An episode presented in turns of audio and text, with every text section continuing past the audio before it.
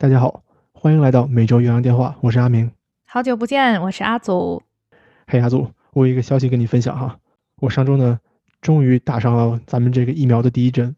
恭喜你，恭喜你，感觉如何呀？没什么太大的感觉，目前来说，觉得跟正常人是一模一样的。嗯，那下一次打第二针的时候，你可能要稍微提前计划一下休息，因为我听说，就是第一次没什么感觉的人，第二针都会有比较强烈的反应。然后我自己呢是反过来的，就是我第一针比较反应强烈。哦，是吗？我也听说的是，他们都说第二针可能劲儿比较大。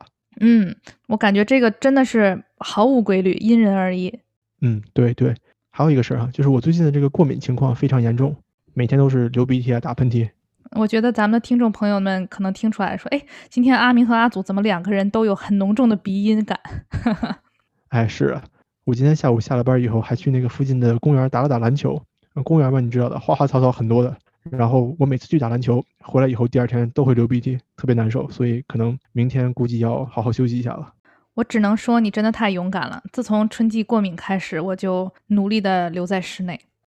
哎，咱们瞎聊了这么多，直入主题吧，好不好？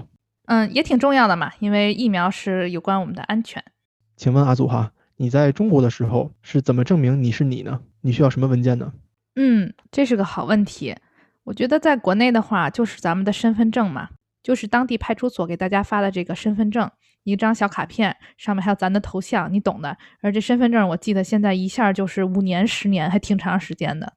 嗯，除了身份证以外呢，我原来还使用过户口本，就是一个小册子，里面是我爸、我妈还有我。对的，对的，而且就是一家人都在一起。而据我了解呢，就是近些年这个身份证其实已经是电子化了，对吧？很多地方可以直接读这个卡片，但是户口本说实话没有什么电子化，完全就是一个呃纸质的本儿，这样一切的信息都是靠打印在上面的。呃，不管是身份证还是户口本呢，总的来说，咱们中国还是有一个这种全国统一的身份认证系统的，对吧？没错。啊，但是呢，美国就没有相应的这种全国统一的身份系统。就是比如说，咱俩都在美国，但是咱俩其实拿的身份证不一样。你是你的这个省份的驾照，我是我这个省份的驾照。阿祖，你在美国的时候，如果出去想证明自己的身份，用的是驾照，对不对？嗯，没错。那除了驾照以外呢？我考考你哈，还有什么东西是可以用来证明自己的身份呢？在美国，随便说几个嘛。嗯，护照的话也是可以的。或者他们好像也可以专门办一个所谓的身份证，就比如说小朋友的话，他们还没有拿到驾照，他们是也可以办一个这样的身份证的。啊，这几个说的都很对哈。除了这个驾照以外，还有护照啊，还有这种州颁发的身份认证，这个也是有的。除了这些以外，我再给你说几个哈。在美国呢，证明你是你，证明你自己的身份，还可以用到什么呢？比如说 birth certificate，翻译过来叫做出生证明，也就是小宝宝他出生的时候呢，医院给他发的。除了这个以外呢，还有一个叫做 Social Security Number，翻译过来就是社会安全号码。这个东西呢，应该是每个工作的人都有的，就是咱们也可以有，即便咱们不是美国人。这个社会安全号码最早的设计呢，是用来把工人的工资汇报给社会安全部门。这个不是国家安全部门啊，就是社会安全部门。他们管什么呢？管这种社保呀、退休金啊、救济金的颁发，他们是管这个的，是一个社会服务。所以说，在一开始设计这个东西的时候呢。它并没有太多的这些其他机构来使用这个社会安全号码，就是除了这个救济机构以外。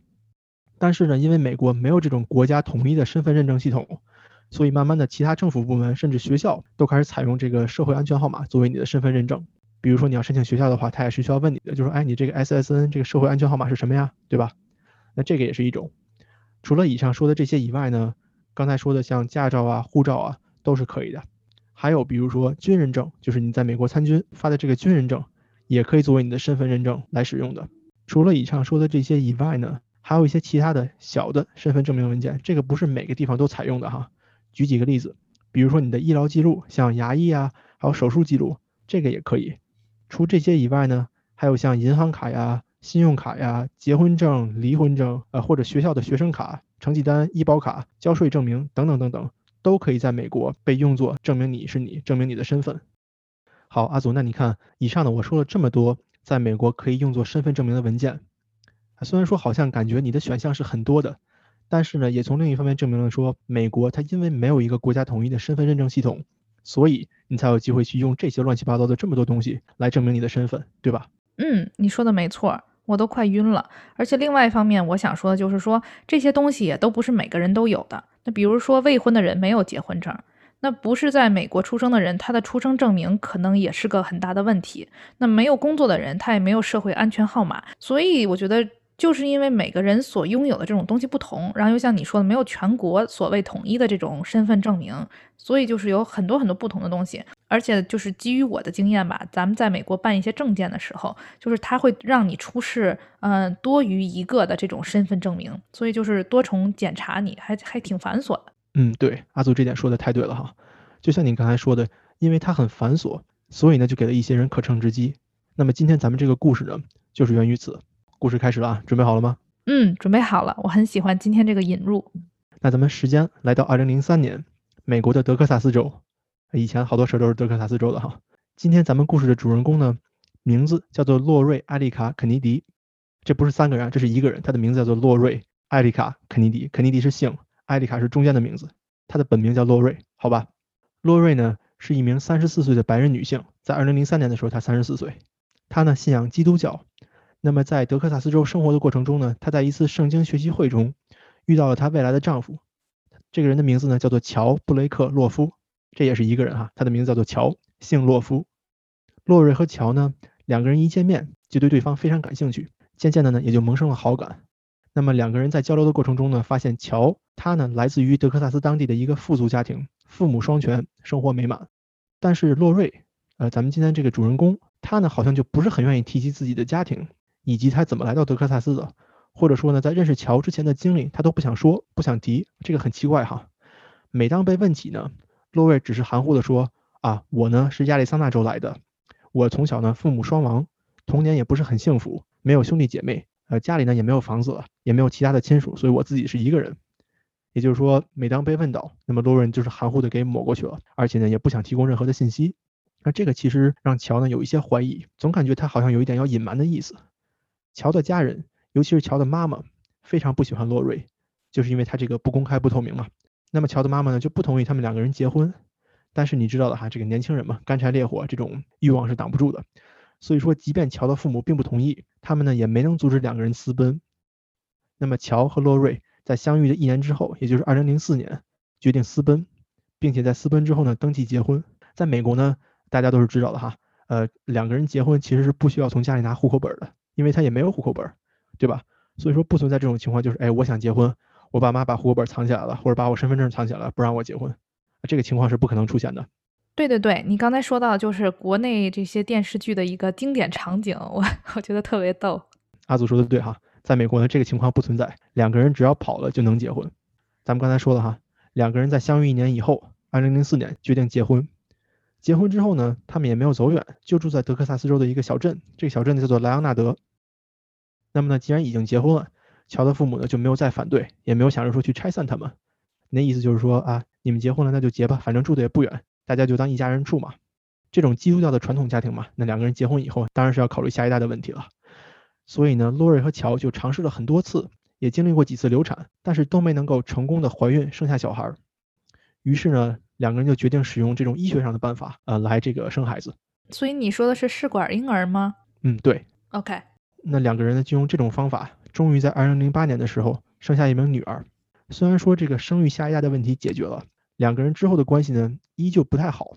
那最大的矛盾就在于说，洛瑞对自己的身世非常的隐秘，从来不说，而且甚至呢他还不想让女儿跟外界接触。啊，不但不让女儿跟外界接触，他还不让女儿跟乔的家人来往。也就是说，他的婆家他觉得说啊，我不想跟你们接触，你们不要来干涉我的生活。啊，这个呢是乔和洛瑞这对已经结婚几年的夫妇之间主要的矛盾。最终呢，两个人无法调和这个矛盾，就选择了离婚。在离婚之后呢，女儿归洛瑞抚养。那这个事情其实听到现在哈，也就是一个不太成功的这种 marriage，不太成功的婚姻嘛，也没有什么太大关系，对吧？但是在离婚之后呢，洛瑞带着女儿独自生活。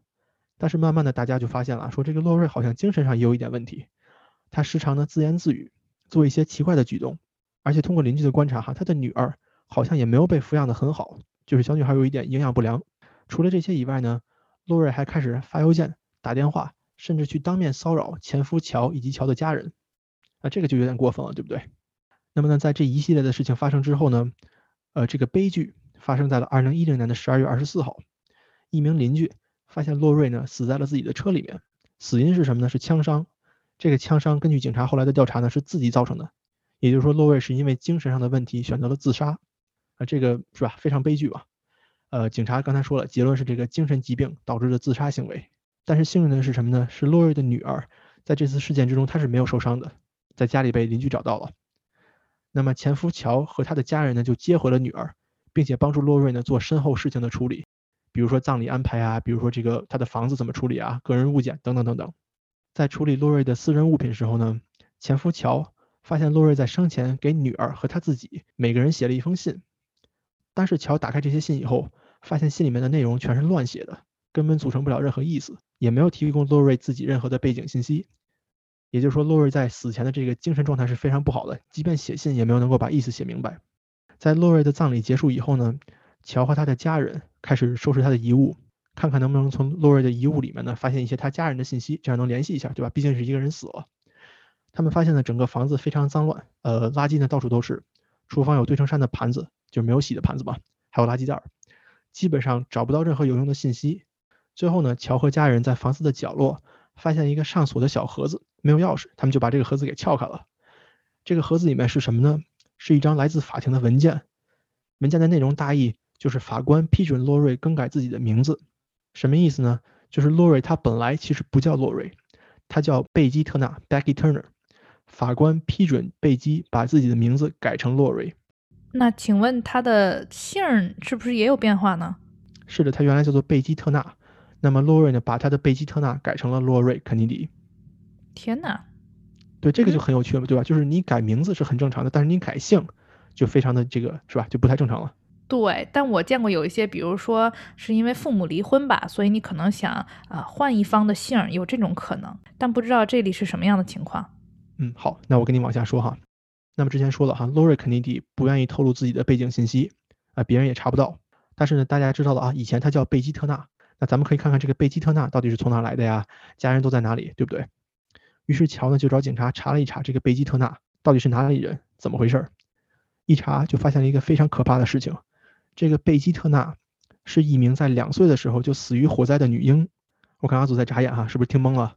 我觉得有点害怕，你知道吧？就是一般按正常情况下的呢，对吧？那那是怎么着？转世了还是怎么样，对吧？这故事走向有点那个往惊悚的方向走了啊！对于我来说，嗯，对，嗯，我其实当时读到的时候呢，也有点害怕，但这个事情实际上没那么复杂。我接着跟你说哈，一查说这个贝基特纳实际上是一名在两岁的时候就死于火灾的小女孩，也就是说，洛瑞她改名字之前叫做贝基，但是贝基呢在两岁的时候就死了，这个就很奇怪嘛，是吧？因为这时候洛瑞已经下葬了，就是被火化了，没有办法得到他的 DNA，所以警方呢就提取了乔，还有乔和洛瑞的女儿的 DNA。为什么提两个人呢？就是这样他能把这个乔的 DNA 从女儿身上分开。也就是说，他想要这种洛瑞的 DNA。那么通过这种方法呢，他们获得了洛瑞的 DNA，然后呢用这个 DNA 在库里面去 match 去匹配，看看能不能匹配到洛瑞的近亲。哎，一匹配还真发现了。那么洛瑞的近亲呢，在美国的费城被找到了。而且找到的呢，不光是近亲，还有洛瑞的父母，也就是他的生父和生母啊，这个就很奇怪了，对吧？于是警察呢就找到了洛瑞的生父生母，向他们问询洛瑞的情况，从他们的口中呢，才把整个这个故事串下来了。那下面我就给你讲一讲洛瑞这个人到底是怎么回事儿。嗯，好的，阿明，看来今天是一个倒叙法，有点意思啊。洛瑞肯尼迪，他的原名呢其实叫做金麦克里恩 （Kimberly），这是他的原名哈。他出生于1968年的费城。在洛瑞十八岁的时候呢，因为和母亲还有继父不和，于是决定离家出走，到外面去讨生活。洛瑞呢，不知道通过什么渠道了解到，哎，附近有一名两岁的女孩叫做贝基特纳死于火灾，于是他就通过一些非法渠道获得了贝基特纳的出生证明。咱们刚才说了哈，美国没有统一的身份系统，出生证明呢，在很多地方都可以被采纳用作身份证。所以说，洛瑞在通过非法途径取得了贝基特纳的出生证明以后呢。他带着这个出生证明去了另外一个州，去了爱德华州。在爱德华州，他用这个出生证明申请了驾照，因为这个出生证明是贝基的，他申请的驾照呢也是贝基的名字。也就是说，洛瑞通过这种方式把自己的身份洗白成了贝基。我有一个猜想哈，我觉得这里面有个点，就是他从一个州到另外一个州。其实咱们之前的节目里也说了特别多次了，就美国每个州之间的这些条文规定都不一样，所以甚至说他这个。数据库，我认为都不完全是交叉或者共享的，所以这个可能也是一个有关系吧。就是因为这个州和州之间的数据库不共享，才给了他们可乘之机。比如说在费城，那当地的这个小女孩死于火灾，他们可能是知道的，但是你把她的身份文件带到了别的州，可能人家州就不知道了。好，继续说啊，洛瑞呢把自己的身份洗白成了贝基，他带着这个贝基的驾照又到了德克萨斯州，在那儿他才正式把贝基这个名字改成了现在的洛瑞，也是用洛瑞这个身份，他才在后来遇到了她的丈夫乔，两个人结婚了。这也就是为什么洛瑞对乔和乔的家庭一直隐瞒自己的身份和自己从哪来的。因为洛瑞是一名身份盗窃者。好，那以上呢就是这个故事的大概情况。阿祖，我不知道你有没有听说过，在中国呢，其实也有很多这种冒名顶替的现象，对吧？比如说有冒名顶替上大学呀，冒名顶替领工资啊，对吧？不但咱们中国有，美国这边也有。这件事情的主人公洛瑞，在整个这个故事里面，他呢是一名罪犯，但是他的人生呢又是不幸的，结局也很悲哀，对吧？在警察把这件事情查清楚以后，洛瑞身上呢还有一个最大的谜团，就是离家出走可以理解，但是为什么要把自己的身份全部洗白呢？通常呢犯过重罪的人才会这样做，但是洛瑞用过的所有名字和身份都没有犯罪记录，这个就很让人费解了，对吧？那么后来呢，人们有一些猜测哈，这些猜测的重点呢就放在说他的原生家庭到底发生了什么事情，才让他头也不回的离开家，并且用犯罪的方式更改了自己的身份。那么第一就是有人怀疑他这个精神疾病其实一直就有。他是因为精神不正常，所以才做了一些这种非常疯狂的事情。那第二种想法呢，就是他的原生家庭呢，可能对他有这个侵犯呀或者虐待的行为，所以他才会这么极端的去更改自己的这些身份。但是呢，因为现在洛瑞已经死了，所以说这个答案恐怕只有他自己知道了。嗯，说完了这些哈，咱们再随便聊聊。美国在现在呢，因为科技发达了，信息交流已经更方便了，所以在这个时代发生这种身份盗窃就比较困难了。但是。因为没有统一的身份认证系统，这种事儿呢还是时有发生。一般来说，发生这种事儿在这边主要是两个动机。第一个动机呢就是罪犯嘛，罪犯想隐姓埋名。呃，举个例子哈，咱们之前说过的美剧《绝命毒师》里面呢就有这样的情节啊，这个人贩毒了以后，他被警察抓了，那么他找个人说要给自己洗白身份啊，这是一种情况。那第二种情况呢，就是为了钱。咱们上面说的哈，这个美国的社会安全号码 SSN。和你的退休金呀，和你的社会救济金它是挂钩的，因为它和钱挂钩，所以就有人偷这个。那么他偷这个呢，就是为了你的钱。他把你的这个号码转成自己的名字以后呢，可以利用你的身份去领救济金呀，领退休金。所以说，咱们在美国的朋友哈，千万不要把自己的社会安全号码分享给别人。是呢，我也是来了美国以后，经常听大家说，就是 SSN 社会安全号码这个东西一定要自己收藏好，不要在任何地方告诉别人。比如说，尤其在网上哈，有一些，比如说你可能去申请工作吧，人家要的话。嗯，可能要到最后一步真的要你了，可能会问你这个事情，对吧？但是其他一些场合，如果说啊，网上一个什么样的网页啊，调查问卷问你这个问题，就一定要小心，有可能是一些诈骗网站。然后刚才阿明说到这个科技问题哈，我想补充一点，我觉得特别有意思，就是其实最近拜登一直在说这个基础建设、基础建设的事情哈，啊，中美之间最大的一个不同在基础建设方面就是这个科技。我说的是什么科技呢？就是大街小巷这种摄像头。就是说，虽然如今这种科技发达了，但其实在美国的话，如果你想追踪一个人的情况，是吧？他在哪儿？他是谁？他去了哪儿？嗯，可能更多是靠他这个信用卡的记录。这是其中一点，但是同时呢，很多人用现金嘛，所以我可以逃过这一劫。但是在国内，其实咱们都看过特别多新闻，比如说有走失儿童啊，或者说寻找一个什么样的犯人，他更多的是靠这个摄像头。哎，今天某个小区某个便利店，我看到这个人脸了。现在这些，嗯，咱们国内做的这个人脸识别系统也越来越高级了，所以这方面我感觉在美国这边现在还远远比不上，很少，真的很少看到摄像头，更别说说能辨认出你人脸的这种了。对，我觉得阿祖说的这点特别好哈。但是你觉不觉得美国这个基础建设在这方面做的不好啊？除了它这个科技的原因以外，还有一方面我觉得是人文的原因。很多美国人他会觉得说，哎，你这个有摄像头，你是在监视我，是这个政府在对，是政府在控制我呀，是在侵犯我的隐私，他就不愿意去支持这种东西。我觉得这个人文方面还是有很大一部分原因的。是啊，包括最近在说这个打疫苗的事儿嘛，就是每个人都有一个疫苗的卡。对吧？然后很多政府他们就在讨论说，是否要做一个 A P P，或者说是否我们要靠这个啊打了疫苗这个证明，比如说用这个 A P P 来判断，比如说你是否能上飞机或者进出什什么样的场所。然后有一些州就是咱们之前也说过很多次，这些保守的州，对吧？党派他们就不同意，他们最大的一个反对点其实就是你刚才说这个隐私，这是我的隐私。那我有 A P P 了，你就知道我在哪儿了，或者说这是我的自己的医疗隐私，我打不打疫苗，我打的什么疫苗，那这样的话就别人都知道了。嗯，想法挺不一样的吧？文化上还是很有区别的。那好吧，呃，以上呢就是我今天的分享，希望大家喜欢。欢迎大家给我们一键三连，可以在哪里找到我们呢？大家可以在微信、喜马拉雅、Spotify 和 Apple Podcast 上找到我们的节目。如果大家想直接联系我们呢，也可以发送 email 到每周岳阳电话全拼啊 gmail.com。好，那大家不要走开，下一段精彩就来。今天我想跟大家分享一个商业上的故事啊，这个是我们生活中其实特别常见的一件东西，就是烟。阿明，你有没有了解啊？据说你们这个码农里面就是怎么说来着？一行代码一条烟，一杯酒一条烟，一行代码写一天。哎呦哎呦，很有经验嘛。那关于烟，你知道什么吗？呃，关于烟的话，我知道的就是第一，它很有害身体，对吧？那第二呢，它是一个暴利的行业。呃，第三呢，就是这个烟现在好像是从传统的这种纸烟往这个电子烟的方向发展了，好像是这样的。嗯，是是是，所以今天其实我想说的就是电子烟。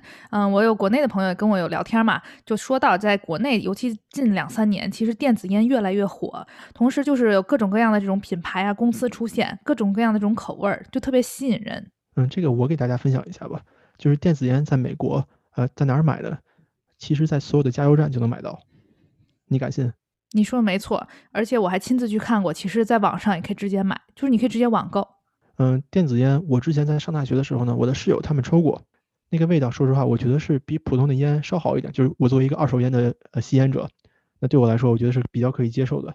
我当时看他们抽的时候呢，这个是什么样子呢？它这个烟的本身就像一根钢笔一样，大概是钢笔的那个长度吧，可能比那个稍短一点。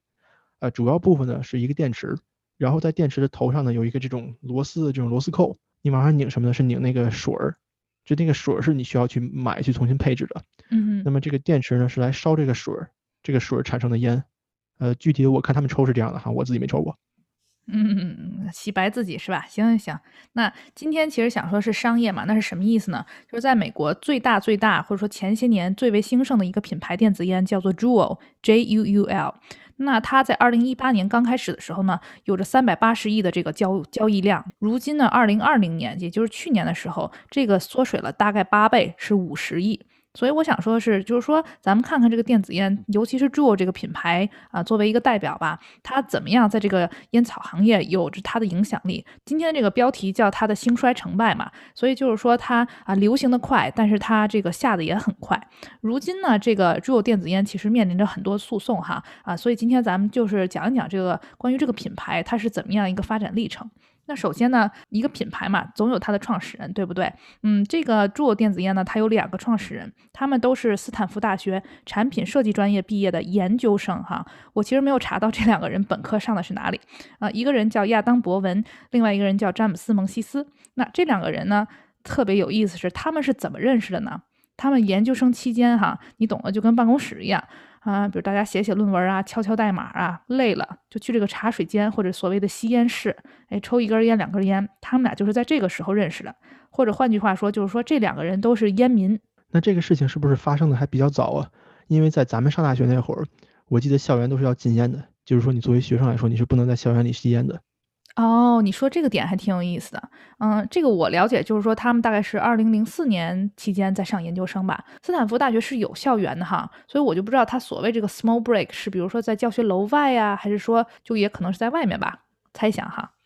他们从这个呃烟民一拍即合嘛，两个人做的毕业论文都是关于这个电子烟的设计。也就是说，其实这个 Juul 这个品牌最早是他们俩的这个研究生毕业论文。相当于这么一个概念哈，他们的初衷呢是说为这些呃吸烟者提供他们渴望的这种尼古丁因素，但是同时呢，其实我不敢说我是专家哈，但就是吸烟为什么有害呢？主要是因为它在燃烧烟草的过程中，它这个燃烧的物质会有致癌的这种可能性，是这样的，所以他就是想说，哎，电子烟这种方式，那就可能会减少一些所谓的致癌物质。我能插一句吗？就是你看看人家这个毕业论文写的这个电子烟，然后就三百亿的交易量。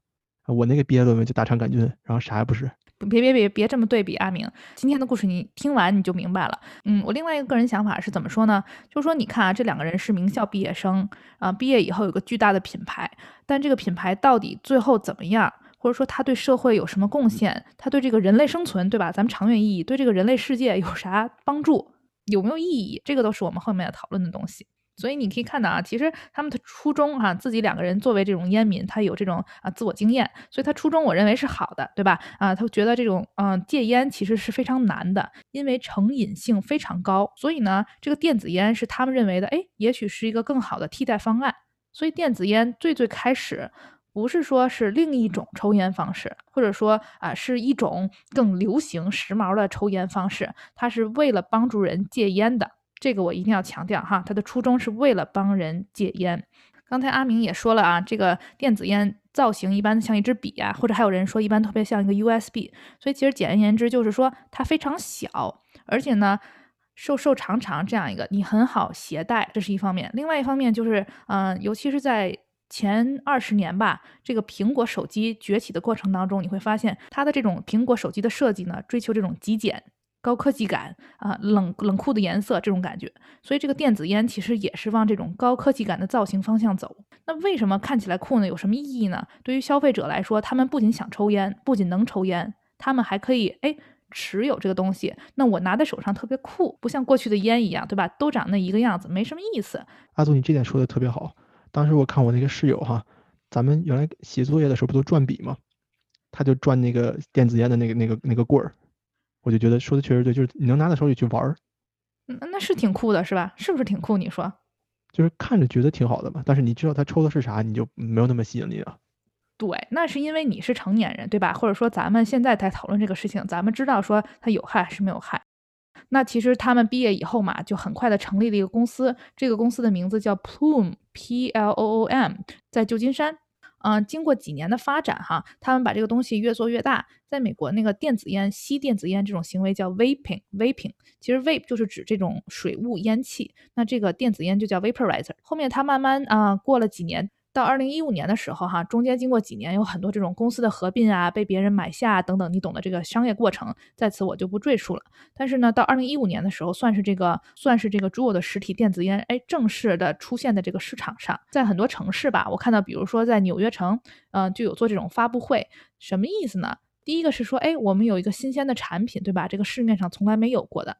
第二呢，他是请来很多这种可能是名人啊。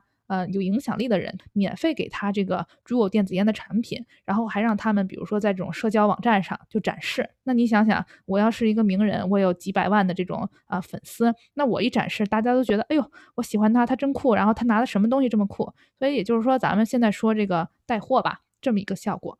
嗯，二零一六年的时候，其实就是接下来这一年，他初次的走向真的市场，就是说很多人可以开始购买。当时它在这个市场上的占有率还是很小的，因为毕竟你刚刚出来嘛，市场上大部分还是以这种传统的烟为主。在它以前呢，其实也有些其他的电子烟哈，但就没它这种造型酷。但是很快很快呢，二零一七年以后呢，这个销量就上来了，二零一七年的销量达到了二零一六年的八倍。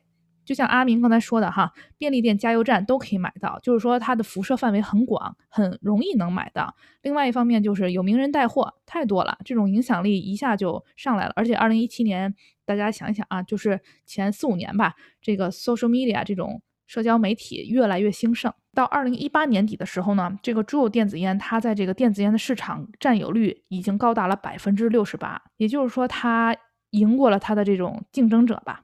但与此同时，它带来什么问题呢？就是不断的有很多家长啊、学校啊，他们就反映说，这个呃，vaping 吸电子烟这种行为，嗯，给这些他们的青少年啊、家里的孩子带来了很大的影响。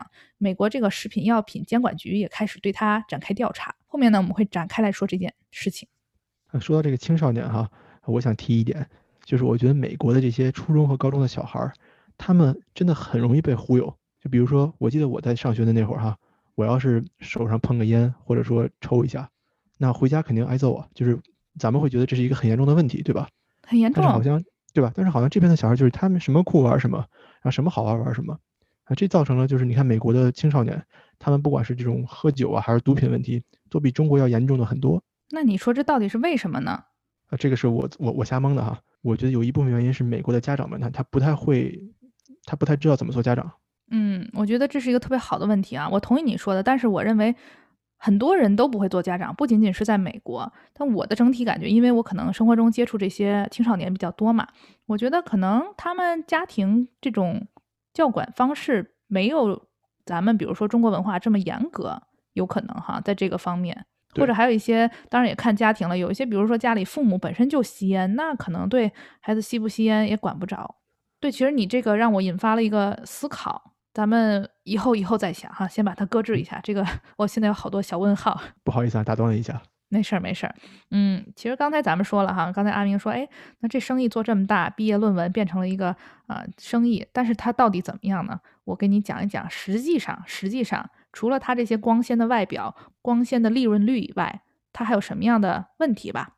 刚才阿明在最开始的时候哈，给大家说了一下它大概长什么样子，对吧？嗯，据我了解呢，嗯，Juul 这个电子烟它的最大突破来自于它这个所谓的烟碱盐的配方。什么意思呢？就是说尼古丁这个成分啊，其实本身是很难吸入的，它有这个高度碱性，直接吸入会导致这种呕吐啊或者这种咳嗽的反应。所以呢，烟草公司一般会使用这种局部麻醉剂，比如薄荷醇，让这种普通的传统性卷烟更容易怎么说吸食吧。但是我其实啊上学时候也听过很多别人故事啊，就说哎，一般第一次吸烟就会狂咳，其实就是说它这个尼古丁的劲儿还是挺大的。那这个朱呢？它在早期的实验阶段呢，它就往里面添加了这个苯甲酸，哎，然后他就发现说，这样的话好像能跟这个尼古丁达到一种平衡。那除了苯甲酸以外呢，它还放入不同的这种口味儿，什么水果口味儿啊，甜甜酸酸的，你懂的。一方面是平衡了，二呢是把这个所谓的这种烟味儿降低了。所以你刚才说，你咱们作为一个二手烟民，好像就觉得不如传统烟对咱们来说反应那么大。就你就感觉，嘿，好像就是喷云吐雾，但好像对我没什么影响，味儿也没有那么呛吧，是这么一个情况。那当然了，这也是做的一个专利了哈。另外一方面呢，我了解到，就是说传统的卷烟啊，它在燃烧烟草的这个过程中，它其实是嗯限制了这个吸烟者吸入尼古丁的速度。但是这个助呢，其实你在使用这个电子烟的过程中，它这个吸食的速度其实更快。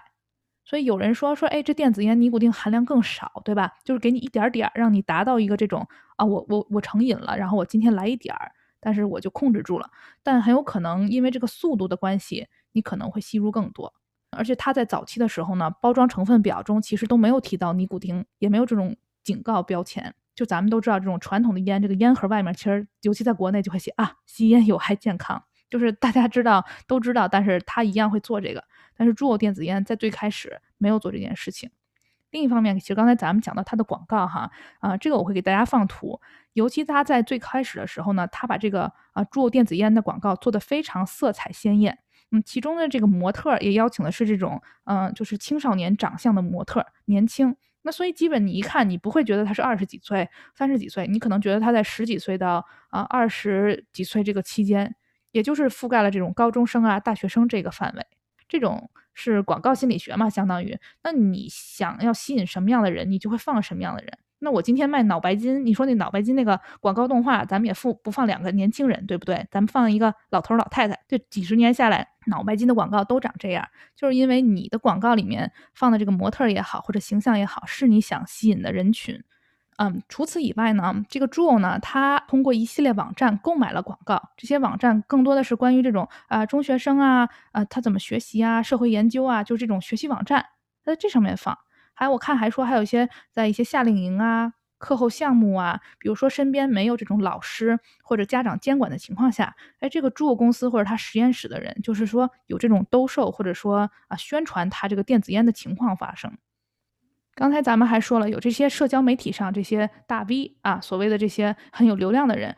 除此以外呢，他们还找了一些名人。他不是说这些名人不一定说很容易为他代言，对不对？但是他可以做的是什么呢？就是把他的产品免费送给这些名人。他这个猪肉实验室呢，在二零一八年这个圣丹斯电影节上，他赞助了这个 VIP 休息室。后面还有一年，说是在二零一八年金球奖的时候呢，哎，就有照片看到说啊，这个水果姐还有这个。啊，精灵王子，你知道这两个人吧？对，就说他们有拿着这个啊电子烟的场景，然后他这个公司呢，还把这些名人拿着他电子烟的照片放到了他们的社交平台上，这个我看哈，就是说不一定说这两个人是收到了他们赠送的产品，可能只是他们刚好用这个东西，但是这个公司就会抓紧这些机会来为己所用吧。所以就是说，那你想他们这些名人，嗯，这么多粉丝，所以他这个影响力，嗯，就随之而来。但是你不知道他是合法还是不合法。咱们再说说在学校是什么情况，就是我也有亲身经历。这个电子烟呢，因为它体积小，它长得像 U 盘，你非常难以发现。就我看到我们这边有女学生，她会把它藏在她的内衣里面。那你说，那老师去查你书包，那就不会查到你那里啊。所以很容易就能藏到，甚至说在 Google 上呢，呃，这种词条，比如说在学校怎么样把我的 Juul 电子烟藏起来，你会看到有很多这样的教学文章和视频。所以一方面就是说公司在不断的这个努力推动它这个产品的宣传和广告，但另一方面就是这个产品的本质。刚才咱们一说了，青少年吸引，对吧？很容易被此吸引，觉得酷。另外呢，这个它的体积啊，也帮助他们很好的在这个学校里藏起来。所以其实家长和学校的抱怨是什么呢？就是说，那我们很难发现，很难发现，那不重要，因为我们作为学生、家长啊，或者老师，你的初衷是想要这些小孩就是好好发展、好好成长，对吧？成长快乐。那你说，如果我们都发现不了，怎么样能去啊阻止这个问题呢？那我能补充两点吗？这是刚才我听阿祖讲的时候我想到的哈。第一点呢，就是我觉得美国的这些青少年，哎，可能任何地方的青少年都是如此吧，就是他总要有一个这种反抗性，对吧？就是我我青春期嘛，那我要反抗别人对我的管制。可能在这之中呢，这个电子烟，也许说那些青少年他们可能没有这种尼古丁成瘾性，对吧？我不想吸烟，或者我就觉得这个笔装的电子烟或者 USB 装的电子烟它就很酷，那我呢藏起来。啊，偷偷拿出来嘬一口，哎，我就觉得很爽，我就觉得我反抗成功了。呃，可能在美国的青少年他有一个这个心态。另外一点呢，我还觉得，就像刚才咱们说的哈，为什么美国的青少年有这么多问题呢？我认为这个社会对青少年的保护也没有做得很好。像这种，比如电子烟，它在主动的想打入青少年的群体，那这件事情在家长看来，在成年人看来，肯定可能是不安全的，对吧？因为青少年他不可能很好的去选择说这个事情是不是对我有害，那我要不要去做？那么你用这种打开市场的方式去推送给青少年，那他们很容易就被潜移默化的影响了。呃，再举一个例子啊，这个大家可能更熟了，就是在美国哈，任何的这种成人网站呀或者有色情内容的网站，你在任何一家电脑上都是可以登录的。但是在中国呢，是吧？咱们都有这个防火墙，这些东西呢都是上不了的。因为以前我曾经教过一些小孩子嘛，那我想阿祖你也是。很多这些小孩子，我会在他们的对话里面就听到说啊，好像我偷偷上了个什么网站啊，他们会叽叽喳喳的去说一下，那这个就造成了说这些很不好、很影响身心的东西呢，并没有被屏蔽掉，也就是说孩子们的身边还是有一些这种隐患的。嗯，我觉得阿明你说这两点都非常好，而且特别为青少年着想，是不是？所以呢，就这就回到咱们一开始说这个问题：是你是两个名校毕业生，是你创立一个巨大利润率的品牌，但是你做的事情以及你如何去宣传、扩大你这个生意，嗯，是否存在这种商业道德，对不对？那既然你知道在这个情况下啊，青少年可以很容易的接触到一些他们不应该接触到的东西，但是你不仅说没有避开，你还把这些你的电子烟更多的往他们的面前推。所以，我其实个人认为，哈，就第一个，我是觉得抽烟是，嗯，非常有害身心健康的，不管你是传统烟还是电子烟。第二呢，我就是我个人对于这种商业品牌的一个想法，哈，我觉得尤其你是做大啊做强的这种品牌，那你其实是需要有这种社会责任心的，或者说你要有这种社会公益道德。那你除了赚钱以外，当然是好的，但是你是否在推动这个社会的进步？尤其说你。作为一个美国品牌，你是否你是否有助于美国青少年，甚至说全球这些青少年的这种成长，对吧？那它这个产品也可能会有出口啊，等等，就这种东西，嗯，就算你做的再大再强，那你如果做的事情对这个社会没有意义，那那那你的意义又何在呢？反正我我是有一个巨大的问号的哈，在这个问题上。嗯，阿祖说的对哈，通过你刚才的介绍哈，咱们能明显的看出来，这个电子烟的品牌。它在自己的商业活动中是有一些问题的，那请问引起的这些争议，他们有没有去回应呢？嗯，就是不仅我们看到了哈，这个他们有接到了很多的这种诉讼。公诉啊等等，所以就面对了很多的官司。他们这两个人也有上法庭，就是大家在网上搜的话，会有看到很多这样的啊报道啊和视频。所以呢，啊，除了说一方面他们在法庭上去争辩吧，就是说啊，我们并不是想向青少年销售啊，我们并没有虚假销售或者欺骗性，我们的广告导向并不是这样的。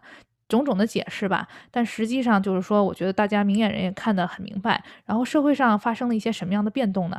啊，从二零一八年开始，比如说啊，美国有一些药店啊、便利店，他们停止在这个店内销售电子烟。我并没有实际的亲身关注哈，但也许我们现在去看的话，可能会呃少了很多。